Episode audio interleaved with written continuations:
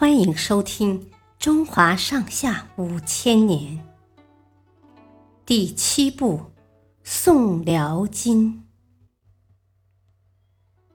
但悲不见九州同。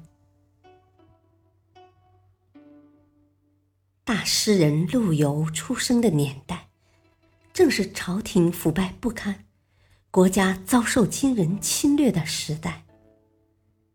陆游从小就饱尝国破家亡的痛苦，立志长大后要报国抗金。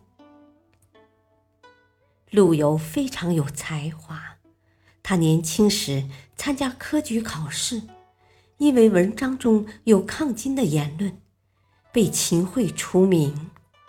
直到秦桧死后，陆游才到京城临安，担任了枢密院的编修官。陆游支持北伐抗金，但皇帝昏庸，大臣排挤，陆游的心愿没有实现，就被罢了官。不过，他的政治见解越来越受到人们的认同。统领川陕一带的军事将领王延仰慕他的才华，就请他去做幕僚。陆游在王延的军中施展了自己的才华。陆游非常关心金军占领区老百姓的生活状况，以及抗金勇士们的军中生活情况，这些都被他写入了诗中。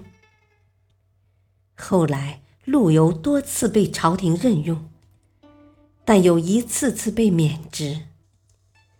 大部分时间在家过着清贫的闲居生活，始终无法实现自己的抗金志愿。公元一二零六年，韩托胄担任南宋宰相后，发动了大规模北伐。陆游很高兴，但北伐失利，朝廷杀了韩托胄。把他的头献给了金朝，订立了屈辱的合约，这又让陆游再次失望。陆游一生都渴望看到祖国统一，但他这个愿望始终没有实现。他晚年病重期间，写下了“但悲不见九州同”的诗句，抱憾而终。陆游不仅致力于抗金救国，他还勤于创作，为后人留下了九千三百多首诗，是历代诗人中写诗最多的一个。他的诗不仅充满了对民生疾苦的关心，还饱含着深沉的爱国情怀，